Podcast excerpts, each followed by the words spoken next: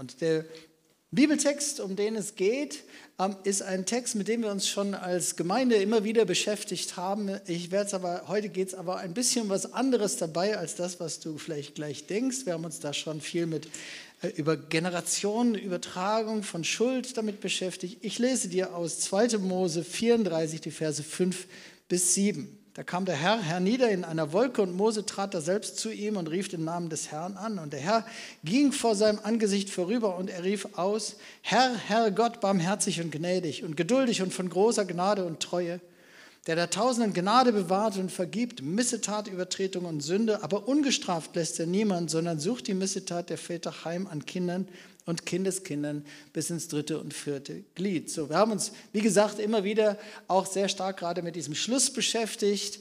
Eine Übertragung von Sünde, von Schuld, von das, was, womit der Herr sich da beschäftigt bei den Kindern und Kindeskindern. Das ist jetzt heute nicht der Fokus, sondern der Fokus ist ein anderer. Ich lese dir nochmal, also erstmal ja ganz herrlicher Vers. Moses sieht den Herrn und das ist das, was er dann ausruft. Herr, Herr Gott, barmherzig und gnädig und geduldig und von großer Gnade und Treue. So, das ist das Erste, was er wahrnimmt und was er sieht. Er sieht die ganze Gnade und Barmherzigkeit Gottes, die Liebe Gottes, die Geduld Gottes und eben, dass er ein Gott ist, der Gnade bewahrt und gerne vergibt, der da tausend Gnade bewahrt und vergibt Missetat, Übertretung und Sünde. So, das ist nicht einfach die Wiederholung von inhaltlich eigentlich demselben, sondern da stehen drei unterschiedliche Begriffe, Missetat, Übertretung und Sünde, drei hebräische Begriffe. Es sind die drei zentralen hebräischen Begriffe für das ganze Thema Sünde, die hier in einem Vers zusammen auftauchen. Sie werden im Deutschen oft übersetzt mit Missetat, Übertretung und Sünde, so wie es auch die Lutherbibel hier übersetzt. Und diese drei Wörter, die umschreiben eigentlich eben, wie gesagt, nicht einfach mit drei Worten dasselbe, so ein bisschen Wiederholung, ja, sondern ähm, sie umschreiben eigentlich drei Ebenen von Sünde. Und das ist auch das Thema der Predigt, drei Ebenen von Sünde. Drei Ebenen von Sünde.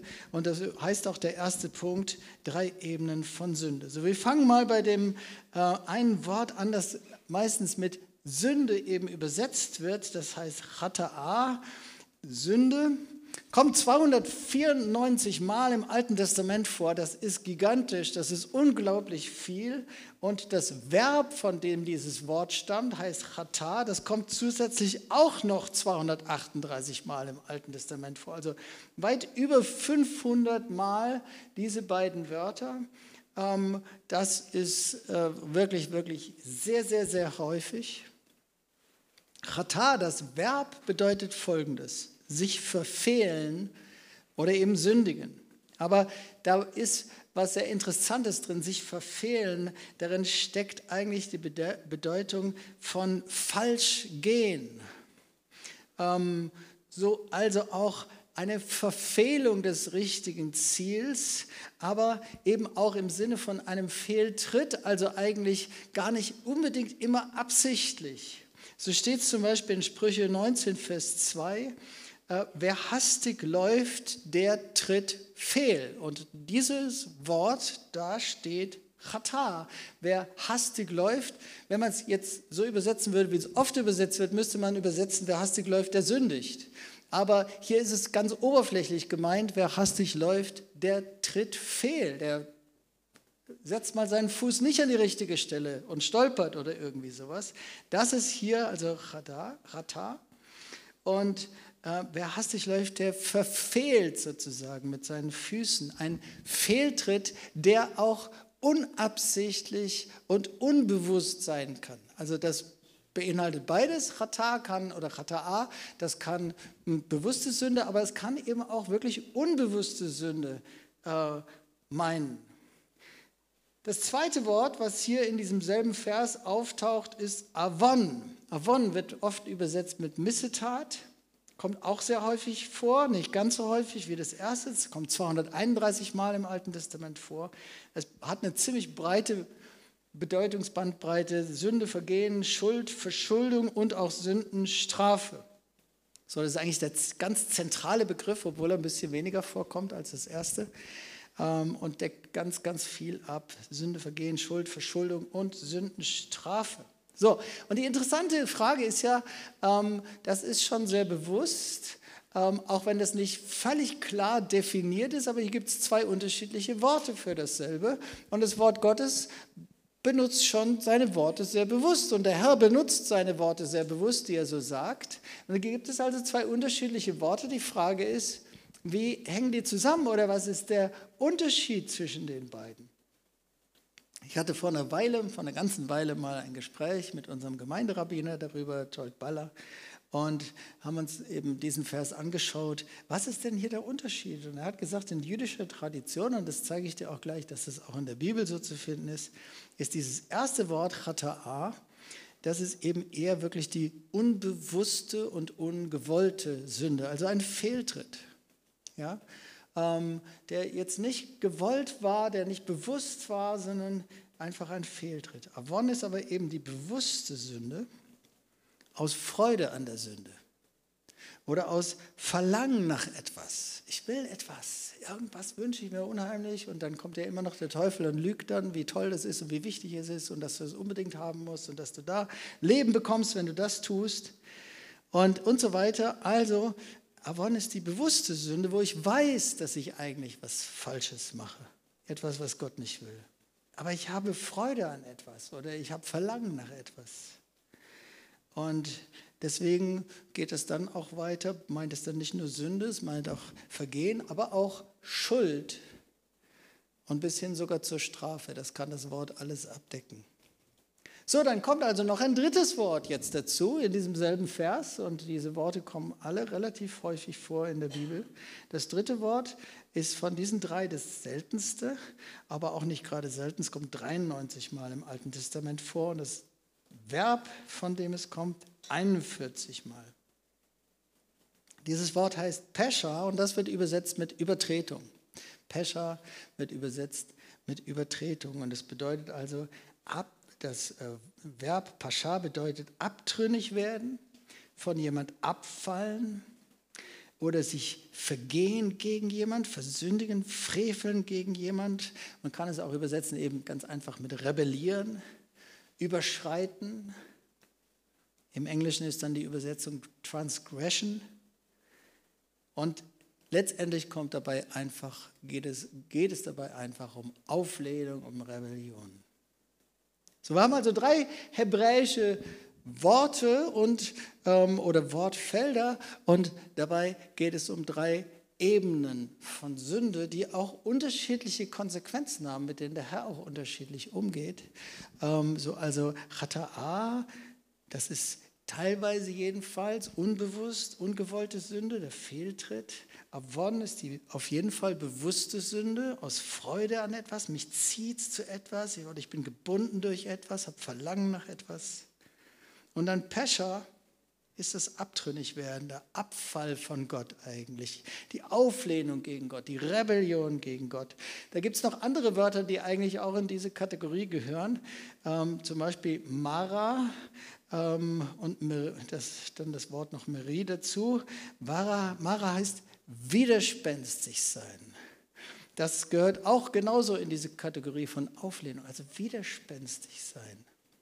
Ich lese dir nochmal 2. Mose 34, Vers 6b und Vers 7. Also Mose ruft aus, Herr, Herr Gott barmherzig und gnädig und geduldig und von großer Gnade und Treue, der der Tausenden Gnade bewahrt und vergibt, Missetat, Avon, Übertretung, Pescha und Sünde, Chata'a.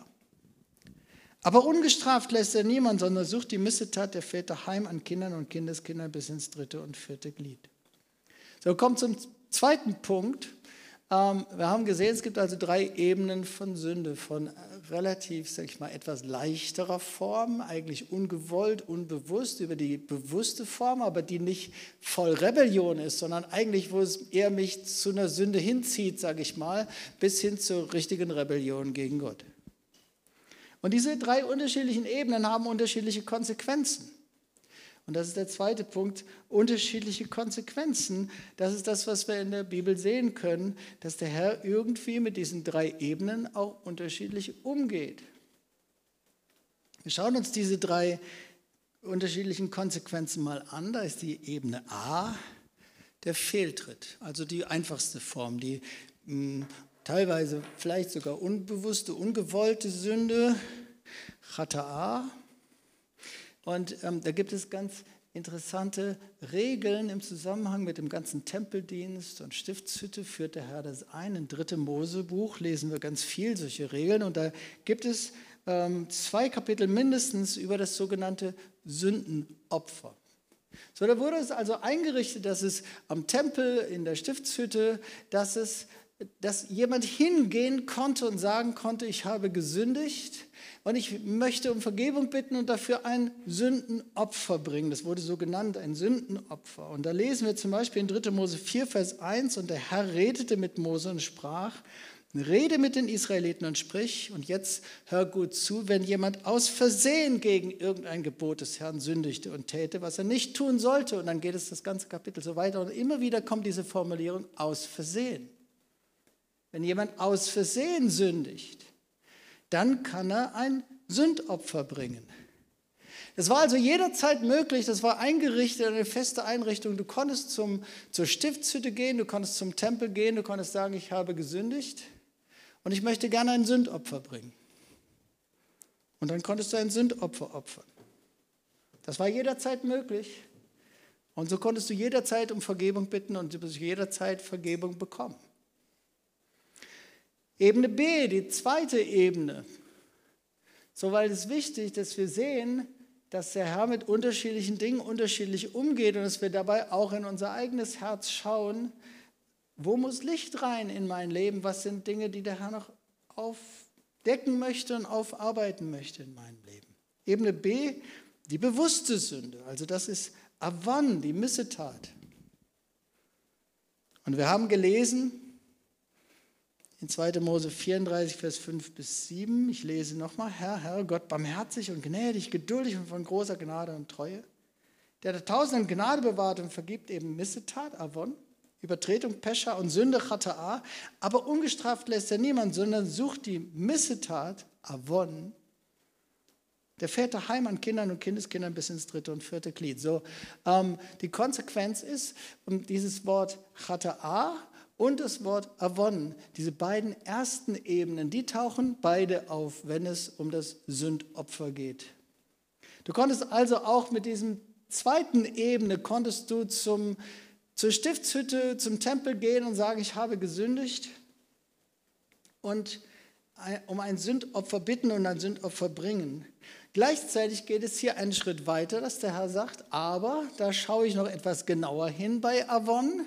Da schaue ich noch bei den Kindern und Kindeskindern, ob die immer noch da ist, die Avon. Das ist also eine andere Ebene. Offensichtlich gibt es wie eine zweite Konsequenz. Du, kann, du, konntest um Vergebung bitten, du konntest ein Sündopfer bringen und trotzdem sagt der Herr, aber ich werde bei den Kindern noch schauen, ob diese Sünde immer noch da ist und ob sie immer noch in derselben Sünde weiterleben, weil diese Sünde, die war nicht unbewusst, die war bewusst. Es war eine Sünde aus Verlangen, aus Wollen, aus vielleicht auch aus Bindung oder was auch immer. Und da schaut der Herr, ähm, ob wir auch wirklich umkehren und richtig frei werden und auch unsere Kinder nicht mehr in derselben Sünde weiterleben. So, das ist die zweite Ebene. Jetzt kommen wir zur Ebene C. Auflehnung, Rebellion. Das Wort heißt Pescha und wird übersetzt mit Übertretung. Ich fange mal mit der guten Nachricht an. Die gute Nachricht, ich habe es ja vorgelesen schon in 2. Mose 34, sagt Mose, ruft es aus, und das ist das Wort Gottes, der der Tausenden Gnade bewahrt und vergibt Missetat von Übertretung, Pescher und Sünde, Chata'a. So, das heißt, die gute Nachricht erstmal vorweg, die gute Nachricht ist, es gibt Vergebung, auch für Auflehnung und Rebellion. Aber wir müssen wahrnehmen, wir sind manchmal in unserer, wir sind so von Gnadenverkündigung, Gnadenlehre vom Kreuz durchs Blut Jesu und so weiter, so, so, so geprägt. Es gibt Vergebung, es gibt Vergebung, es gibt alles, alles überhaupt kein Problem. Und ich möchte dich heute lehren, dass du verstehst die Heiligkeit Gottes und dass es Unterschiede gibt und dass es wirklich, wirklich Grenzen gibt und dass es hier steht, dass es Vergebung auch für Pescher gibt, ist ein Wunder. Das müssen wir verstehen. Eigentlich müsste da fast stehen im Text, es gibt Vergebung für Missetat, für Avon, es gibt Vergebung für Chata'a, für Sünde und sogar für Pescher, sogar für die Auflehnung und die Rebellion. Also gute Nachricht ist erstmal, es gibt Vergebung. Aber jetzt schauen wir uns an, was sagt denn das Wort Gottes über Konsequenzen? Also wir haben gesehen, es gab schon eine Steigerung von der unbewussten, ungewollten Sünde, für die man einfach hingehen konnte und ein Sündopfer bringen, zu der bewussten Sünde wo man auch hingehen konnte und ein Sündopfer bringen, aber wo der Herr genau sagt, ich werde nachschauen bei den Kindern, ob sie noch drin leben in der Sünde oder ob du richtig Buße getan hast und umgekehrt bist, dein Leben geändert hast und auch deine Nachkommen nicht mehr in derselben Sünde weiterleben. Danach werde ich schauen. Was ist jetzt bei Pescher? Was ist bei Rebellion, bei Auflehnung? Das Krasse ist erstmal, dass es auffällt, dass es in den ganzen Anordnungen der Sündenopfer dieses Wort nicht vorkommt. Es kommt nicht vor. Pescha kommt nicht vor. Wenn ich das jetzt einfach mal wortwörtlich so nehme und einfach ernst nehme, was da steht, heißt das, ein Sündopfer konntest du nicht für Pescha bringen, nicht für Auflehnung, nicht für Rebellion, weil es kommt im Text nicht vor, das Wort. Es kommt nur die ersten beiden Worte vor. Es kommt im ganzen dritten Mosebuch, wo all das alles geregelt wird, kommt Pescha nur zweimal vor in einem einzigen Kapitel, nämlich in Kapitel 16. Und das ist das Kapitel über den großen Versöhnungstag, über Yom Kippur. Der war einmal im Jahr. Einmal im Jahr ging ein hoher Priester ins Allerheiligste mit dem Blut von Stieren und Böcken und was weiß ich alles und er opferte für die Sünde des Volkes. Und in diesem Kapitel kommen alle drei Worte vor, auch Pescha.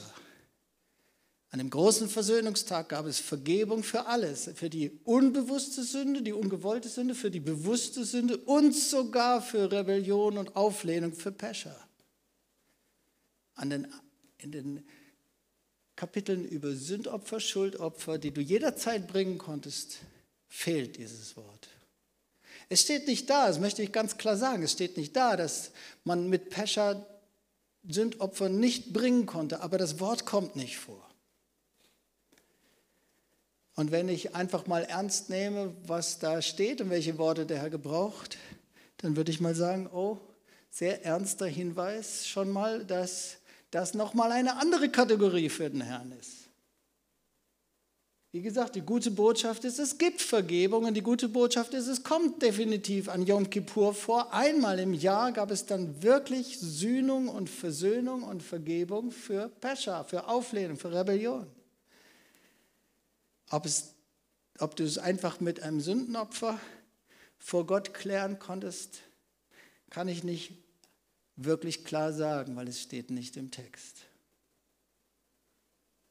Einmal im Jahr konnte der Hohepriester mit dem Blut von Tieren, Opfertieren ins Allerheiligste gehen. Und dann, das galt dann auch für Auflehnung und Rebellion gegen Gott.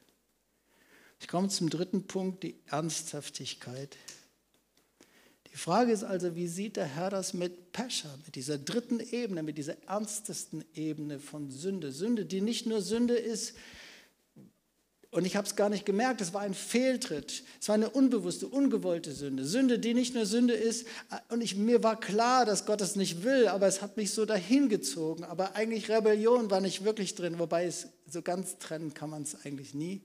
Irgendwie ist auch immer Rebellion gegen Gott in jeder Sünde. Aber wie ist es mit Sünde, die so richtig voll von Rebellion ist? Oder wo es eigentlich gar nicht vielleicht sogar um das geht, was man tut, sondern wo es eigentlich nur noch um Rebellion geht? Wie sieht der Herr das? Dieses Pescher, diese dritte Ebene von Sünde. Das Abtrünnigwerden, der Abfall, die Auflehnung, die Rebellion, was ist die Konsequenz davon? Es gibt drei Stellen im Alten Testament, an denen dieses Wort sehr häufig vorkommt. Pescher, und auch das andere, was ich gesagt habe, Mara, nämlich murren oder widerspenstig sein und Marie, Widerspruch. Drei Stellen, drei, ähm, zweimal ist es eine Generation, einmal ist es eine Einzelperson, wo dieses Wort sehr stark auftaucht. Und da lernen wir etwas über die Konsequenzen von Pescher. A ist die Generation des Mose. Da taucht eben Mara sehr stark auf, das Murren gegen Gott. Das war auch das, was sie dann einfach um das verheißene Land gebracht hat. Gott hatte sie mit so starkem Arm gerettet aus Ägypten raus und die zehn Plagen, mit den zehn Plagen den Pharao gezwungen, den mächtigsten Mann der damaligen Welt gezwungen, sie ziehen zu lassen und so viele Wunder getan. Und dann führt er sie durch die Wüste und das ist der Weg eben ins verheißene Land. Und gleichzeitig war das der Bereich, in dem er das Volk Israel trainiert hat, um das verheißene Land einzunehmen, in dem er ihnen die Gebote gegeben hat, aber auch die Stiftshütte, seine Gegenwart kam, aber er hat sie trainiert. Er hat sie auch trainiert, ihm zu folgen, mit der Wolken- und Feuersäule äh, wirklich genau auf ihn zu achten und ihm zu folgen, ob sie es verstanden haben oder nicht. Es war alles wie ein Training, wie ein großes äh, Trainingscamp, was da in der Wüste stattgefunden hat, aber ihnen haben die Bedingungen nicht gefallen.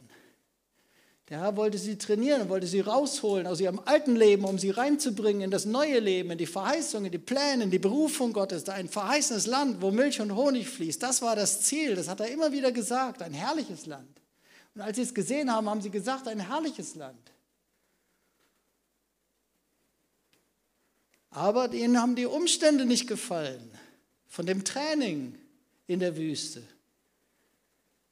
Immer wieder haben sie gemurrt, weil sie nichts zu trinken hatten oder nichts zu essen hatten. Und sie haben dem Herrn nicht vertraut, der so mit so viel Wundern sie herausgeführt hatte. Natürlich hätte er sie nicht verdursten und verhungern lassen in der Wüste. Auch ohne ihr Murren hätte er für sie gesorgt. Und sie murren zehnmal, zehnmal hintereinander murren sie und zwar heftig. Also meistens entlädt sich ihr Murren ja gegen Mose und Aaron, was übrigens eine typische Sache ist. Oft entlädt sich Rebellion gegen Gott an geistlichen Leitern und geistlichen Persönlichkeiten. Und so ist es auch beim Volk Israel in der Wüste. Sie lehnen sich gegen den Herrn auf Sie reden negativ über den Herrn, aber sie reden auch negativ über Mose und Aaron und nicht nur negativ, sie empören sich richtig. Sie sind, ihre Gedanken sind völlig offen über alle, für alle möglichen Lügen. Ihr habt uns hier rausgeführt, nur damit wir umkommen in der Wüste. Wären wir doch mal bei den Fleischtöpfen Ägyptens geblieben. Da ging es uns gut in Ägypten. Sie hatten schon vergessen, wie schlecht es ihnen ging in Ägypten.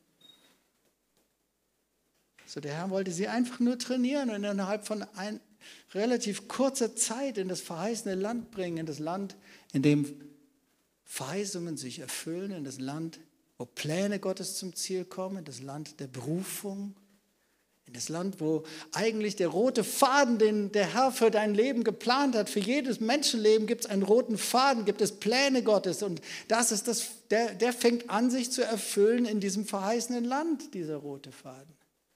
Da sollten sie hinkommen. Aber sie murren. Zehnmal murren sie. Und nach dem zehnten Mal fällt das Urteil, dass sie nicht in das verheißene Land kommen dürfen. Und selbst nach diesem zehnten Mal hören sie nicht auf. Es sind, glaube ich, mindestens, mindestens sind es 13 Mal insgesamt oder sogar 14 Mal, wo sie gegen den Herrn murren. Selbst nach dieser Situation, sie hören nicht auf zu murren und zu widerstreben. Es gibt einen Vers in den Psalmen, dass sie, sie widerstrebten seinem Heiligen Geist. Da wurde er ihr Feind und kämpfte gegen sie. So, wenn wir widerstreben, wenn wir uns auflehnen gegen Gott, dann kann das heftige Konsequenzen für unser Leben haben. Und was wir als, auf jeden Fall hier als erstes sehen, ist, dass sie verlieren die Verheißung. Sie verlieren die Berufung. Sie kommen nicht in das verheißene Land. Dort wollte der Herr sie hinbringen, aber es ist definitiv Schluss dann, da kommen sie nicht mehr hin. Und sie sterben, diese Generation stirbt in der Wüste. Wir schauen uns B an, Zweites Beispiel, wo eben das sehr gehäuft auftritt oder sehr charakteristisch. B ist Saul, König Saul. Er war widerspenstig und ungehorsam dem Wort Gottes gegenüber und was sonst nie irgendwo passierte. Aber dieser König, bei dem fand es der Herr so krass, was er getan hat, dass er, er sagt es selbst, der Herr sagt selbst, ich habe meine Gnade von ihm weggenommen. Und er verlor seine Berufung als König, weil er zweimal sehr krass ungehorsam war, widerspenstig war. Und wir lesen in 1 Samuel 15, Vers 13, da sagt Samuel zu König Saul, denn Ungehorsam, hier steht im hebräischen Meri, das heißt Rebellion, das kommt von Mara, von widerspenstig sein, murren und so weiter. Denn Ungehorsam, Meri, ist Sünde wie Zauberei.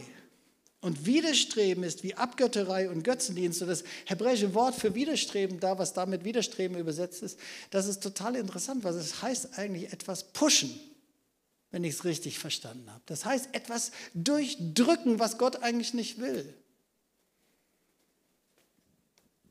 Denn Ungehorsam, Meri, Rebellion, widerspenstig sein, ist Sünde wie Zauberei und etwas durchdrücken, was Gott nicht will ist, Abgötter, ist wie Abgötterei und Götzendienst. Weil du das Herrn Wort verworfen hast, hat er dich auch verworfen, dass du nicht mehr König sein sollst. So, hier sieht man die Bewertung vom Herrn, wie der Herr Rebellion widerstreben, aber, aber manchmal ist es nicht, dass man sich gegen etwas wehrt, manchmal ist man, dass man unbedingt etwas durchdrücken will, was der Herr nicht will. Und so war Saul eben auch. Das eine, Widerspenstigkeit ist Sünde wie Zauberei und Durchdrücken oder Widerstreben ist wie Abgötterei und Götzendienst. So Sünde wie Zauberei, ähm, viel Schlimmeres gab es eigentlich nicht mehr. Das war aus Gottes Sicht Gräuelsünde. Zauberei war Gräuelsünde. Wer Zauberei tat, der sollte ausgerottet werden. Genauso Abgötterei und Götzendienst ist eigentlich das Schlimmste aus Gottes Sicht. Das heißt, hier wird es vom Herrn eingeordnet, welche Bewertung er gibt für Rebellion, für Widerspenstigkeit. Das ist seine Bewertung davon, wie er das einstuft. Und die Konsequenz war, Saul verlor seine Berufung zum König. Aber noch mehr als das, wenn du die folgende Geschichte liest, das ist einfach nur schrecklich. Und wenn Menschen verharren in ihrer Widerspenstigkeit, dann ist es wirklich krass. Also Saul hatte so einen super Start mit dem Herrn und er hatte ihn berufen und das Ende von Saul ist so krass. Und Menschen, die richtig ihren Weg wirklich weggehen vom Herrn, weil dieses Wort meint, das kann anfangen mit noch relativ verborgenem inneren Widerstand oder Rebellion oder was. Es kann sich aber steigern, eben, das steckt ja auch in dem Wort, Abfall von Gott. Und so war es bei Saul wirklich. Irgendwann war er ganz, ganz finster, ganz weit weg. C, die Generation Hesekiels, da kommt es auch sehr stark vor. Hesekiel nennt das Haus Israels immer wieder, hat einen bestimmten Namen für das Volk Israel, er nennt es das Haus des Widerspruchs das Haus des Widerspruchs. Und ich glaube, dass der Herr uns fragen möchte heute, bist du ein Haus des Widerspruchs? So je näher es in der Geschichte des jüdischen Volkes, in der Geschichte Israels kam zum babylonischen Exil, umso weniger wollte das Volk Israel überhaupt noch auf Propheten hören. Gott schickte immer wieder Propheten und er wollte sie zum Umkehren bewegen. Er wollte nicht Gericht aus, ausüben. Er wollte nicht, dass sie das Land verlieren. Er wollte nicht, dass Jerusalem und der Tempel zerstört wird und dass viele ins Exil geführt werden, viele umkommen. Und er war, also er schickte einen Propheten nach dem anderen, aber je näher das kam, das babylonische Exil, umso weniger wollten sie noch auf seine Propheten hören umso mehr haben sie sich verhärtet in ihrem Widerstand und in ihrer Rebellion. Und sie haben sogar angefangen, die Propheten richtig zu bekämpfen. Jeremia wurde fast umgebracht. So, sie wollten nicht mehr hören. Vielleicht bringst du nicht jemand um, aber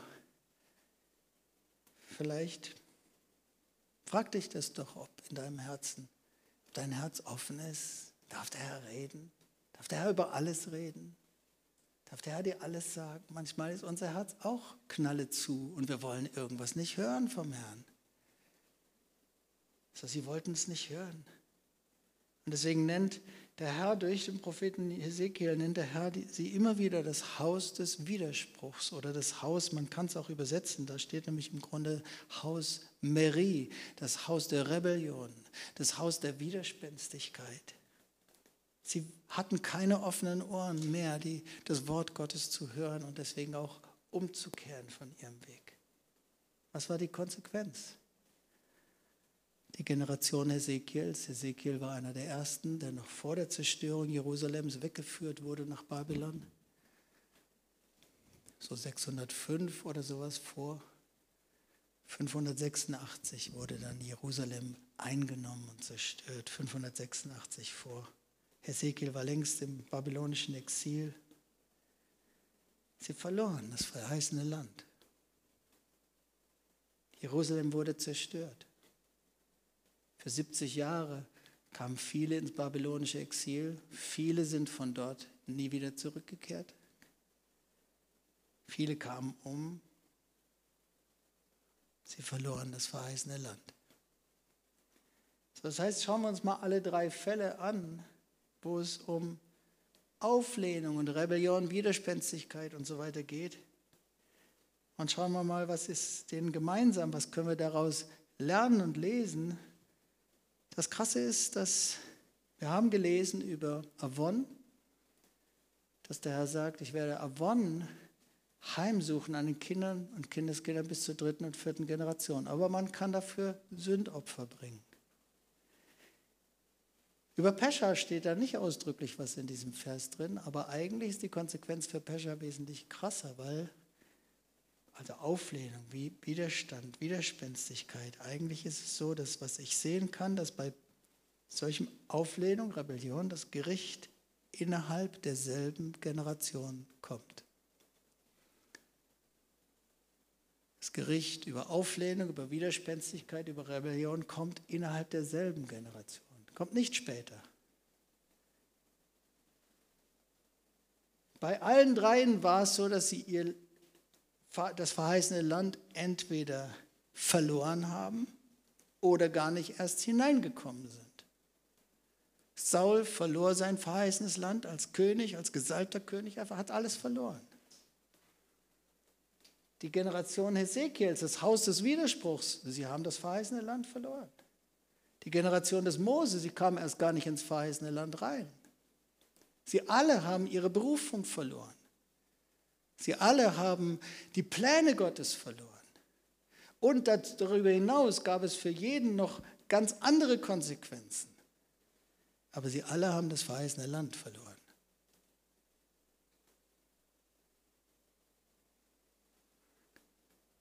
So was ist Rebellion, was ist Widerspenstigkeit? Da gibt es natürlich eine riesen Bandbreite, wie man widerspenstig sein kann, wie man murren kann, wie man sich auflehnen kann, wie man rebellisch sein kann gegen Gott.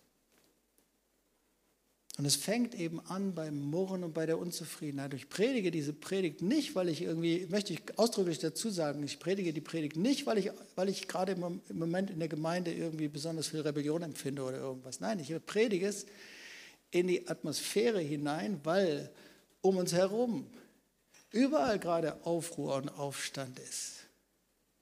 Und ich predige es auch für uns selbst, damit wir selber in den Spiegel schauen, in diesen Spiegel, wie ich es am Anfang gesagt habe. Der Herr ruft einfach zur Umkehr und zur Buße. Und so sollten wir einfach in alle Bereiche von Sünde und Schuld und in unser Herz wirklich hineinschauen und sagen, Herr, bring Licht rein in das, wo noch kein Licht ist. Deswegen predige ich das.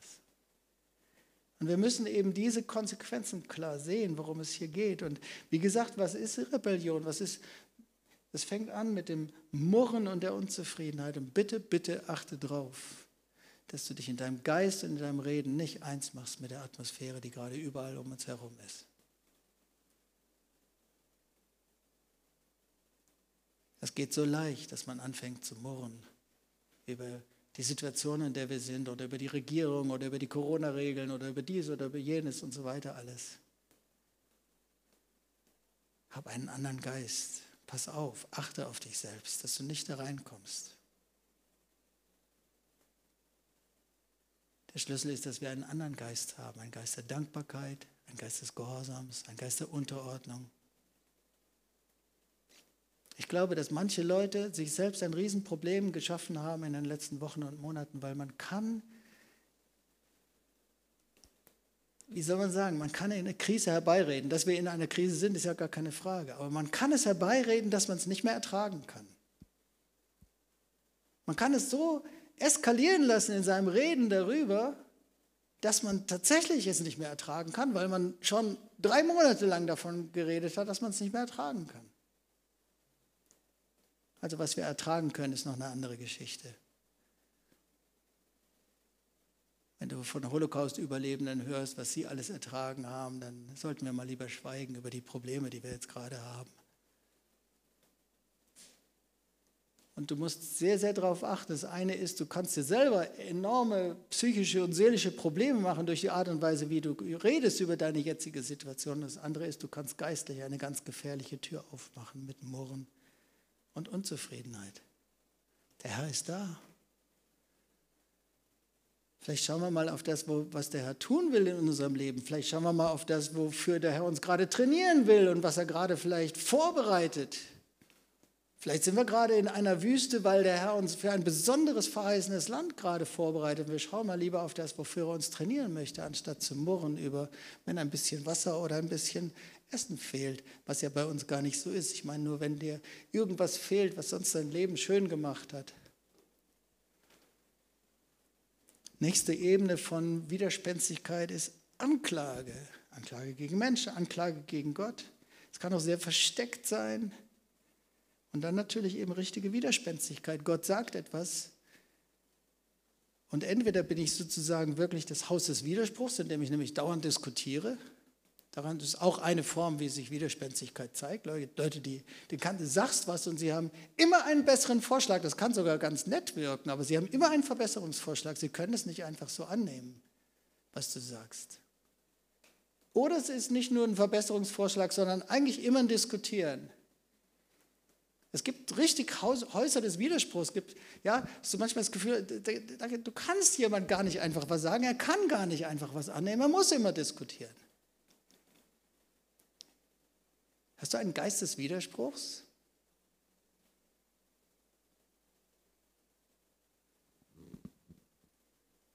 Gehörst du zu dem Haus des Widerspruchs? Und natürlich gibt es noch die ganz andere Art von Rebellion, nämlich die ganz stillschweigenden Ungehorsam. Mit nettem Gesicht. Und keiner kriegt es mit. Begrüßt alle nett in der Gemeinde, du bist fröhlich, du betest den Herrn an, was, aber du tust einfach nicht, was er sagt. Das ist doch auch Widerspenstigkeit, oder?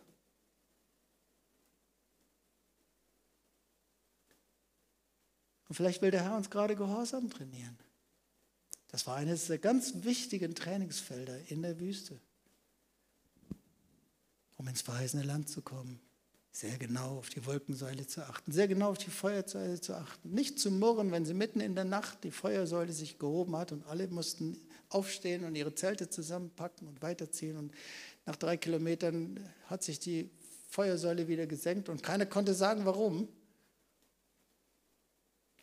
Und der Herr uns trainiert gerade. Gewohnheiten aufbrechen, dass Dinge irgendwie anders sind. Und er will uns einfach trainieren, er will uns lehren, von ihm abhängig zu sein, auf ihn zu achten. Sind wir widerspenstig oder sind wir, haben wir ein gehorsames Herz? Ich möchte die Band mal bitten, nach vorne zu kommen. Und ich möchte dir ein, ein paar Verse vorlesen, wo der Herr auch ausdrücklich mit diesem Wort Pescher, was eben Rebellion, Widerspenstigkeit und so weiter heißt, wo richtig gezielt dafür aufruft, Buße zu tun. Ezekiel 18, Vers 30 bis 32. Darum will ich euch richten. Ezekiel 18, Vers 30 bis 32. Darum will ich euch richten, ihr vom Haus Israel, einen jeden nach seinem Weg, spricht Gott der Herr. Kehrt um und kehrt euch ab von allen euren Übertretungen, das ist Pescher, von eurer Rebellion, von eurer Widerspenstigkeit, von eurem Widerspruch. Kehrt um und kehrt euch ab von allen euren Übertretungen, damit ihr nicht durch sie in Schuld fallt. Werft von euch alle Übertretungen, Pescher, alle Widerspenstigkeit, alle Rebellion, alle Auflehnung, die ihr begangen habt. Und dann heißt es ausdrücklich da ganz eigenartig und macht euch ein neues Herz und einen neuen Geist. Das steht wirklich so da. Macht euch ein neues Herz und einen neuen Geist. Und dann kommt die ganze Bewertung nochmal, wie, wie krass der Herr Pescher, Auflehnung, Widerspenstigkeit und so weiter bewertet. Denn warum wollt ihr sterben, ihr vom Hause Israel? So, das ist nichts Neues. Die Bibel sagt ganz klar, dass der Preis der Sünde immer der Tod ist. Aber irgendwie in einem ganz besonderen Maß ähm, bei Auflehnung und Widerspenstigkeit. Denn warum wollt ihr sterben, ihr vom Haus Israel? Und dann aber das ist nicht das, was Gott will, denn ich habe keinen Gefallen am Tod des Sterbenden, spricht Gott der Herr. Darum bekehrt euch, so werdet ihr leben. Darum bekehrt euch, so werdet ihr leben. So Gott will das nicht. Und der Herr will vergeben. Und vielleicht verstehst du jetzt, was ich meinte vorhin, dass wir in diesem Vers lesen können, dass es Vergebung gibt. Da müssen wir erstmal wahrnehmen, wie besonders das ist, was das für ein Evangelium ist ein liebevoller, guter Gott, der sogar Rebellion, Auflehnung, Widerspenstigkeit vergibt. Ich lese dir nochmal 2. Mose 34. Herr, Herr Gott, barmherzig und gnädig und geduldig von großer Gnade und Treue, der der Tausenden Gnade bewahrt und vergibt Missetat, Avon, die bewusste Sünde, Übertretung, Pescher, die Widerspenstigkeit Auflehnung und Sünde, Chata'a, die unbewusste, ungewollte Sünde, der Fehltritt. Er vergibt es. Aber ungestraft lässt er niemand. So ist es wichtig, dass wenn wir, wir können erst richtig Buße tun, wenn wir auch die ganzen Dimensionen erfassen, um die es geht. Die Ernsthaftigkeit und gleichzeitig die Gnade Gottes, wie er richtig ruft danach. Er möchte nicht, dass wir die Früchte unseres Tuns zu essen bekommen. Er möchte nicht, dass wir die ganze Ernte bekommen von dem, was wir gesät haben. Das möchte er nicht. Er möchte, dass wir uns bekehren. Denn warum wollt ihr sterben, ihr vom Haus Israel? Denn ich habe keinen Gefallen am Tod des Sterbenden, spricht Gott der Herr. Darum bekehrt euch, so werdet ihr leben lade dich ein, dass wir zusammen aufstehen. Und alles, was der Herr uns sagt, wo, wozu er uns ruft, was er uns befiehlt, das können wir auch tun. Und hier steht es, kehrt um und kehrt euch ab von aller eurer Widerspenstigkeit, damit ihr nicht durch sie in Schuld fallt. Werft von euch alle eure Widerspenstigkeit, Auflehnung, Rebellion, die ihr begangen habt und macht euch ein neues Herz und einen neuen Geist. So, wir könnten das nicht machen, wenn es nicht Vergebung gäbe. Jesus ist am Kreuz gestorben für uns. Es gibt Vergebung. Aber wir sollten es wahrnehmen, wie das im Alten Testament war. Es ist was Besonderes, dass es Vergebung dafür gibt. Du konntest nicht jeden Tag mit deiner Rebellion zur Stiftshütte gehen und ein Sündopfer bringen. Einmal im Jahr lesen wir davon, dass Pescha vergeben wurde. Und ich finde es ganz gut bei all dem, wo wir so viel an Gnade gewöhnt sind und deswegen manchmal das für uns auch billig ist und unser Leben gar nicht wirklich ändert. Finde ich es ganz gut, dass wir diese Ernsthaftigkeit mal wahrnehmen. Die gute Nachricht, natürlich ist wahr, es gibt Vergebung, aber wir sollten sie richtig wertschätzen und wissen, dass damit sollten wir nicht spielen. Und Menschen sind rebellisch,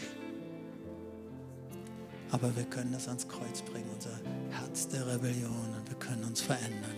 Und aus einem rebellischen Herzen kann ein gehorsames Herz werden.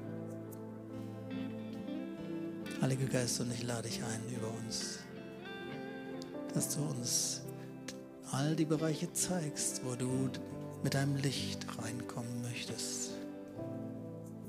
Auch in die Bereiche von Widerspenstigkeit, Auflehnung, Rebellion, Murren. Dass du es zeigst, auch wenn es sehr verborgen war, vielleicht sogar unter einer ganz netten Fassade, aber einfach trotzdem du sagen würdest, das ist da im Herzen. Und ich danke dir so sehr, dass es Möglichkeit gibt, davon umzukehren, wirklich umzukehren und dann auch Vergebung zu bekommen und ein neues Herz zu bekommen. Danke, dass du uns dabei hilfst, uns ein neues Herz, einen neuen Geist zu machen. Und ich möchte dich fragen, wer sagt, oh, ich möchte umkehren von diesem Pescher, von dieser Widerspenstigkeit, Auflehnung, Rebellion, Murren, vielleicht auch der stillschweigende Ungehorsam. Aber vielleicht hast du auch eine Tür geöffnet für Murren, für Unzufriedenheit. Hey, komm, lasst uns unser Herz reinigen vor Gott, oder? Und wenn du sagst, ich möchte gerne umkehren, möchte mein Herz reinigen, wie viel oder wenig es auch immer war in deinem Herzen, aber wenn du einfach sagst, ich möchte davon umkehren, ich möchte ein gehorsames Herz haben, ich möchte wirklich mein Herz reinigen, meldest du dich einfach an deinem Platz hier im Gemeindezentrum, aber genauso auch, wo du zugeschaltet bist. Melde dich doch einfach, weil du meldest dich vor dem Herrn. Und dass wir einfach zusammen beten. Und ich möchte dir noch sagen, wenn du diese Predigt hörst und du weißt, dass es ein Problem bei dir ist, dann solltest du dich jetzt wirklich auch melden. Das ist sonst nicht gut. Ich lade dich ein, dass wir zusammen beten. Danke, Jesus.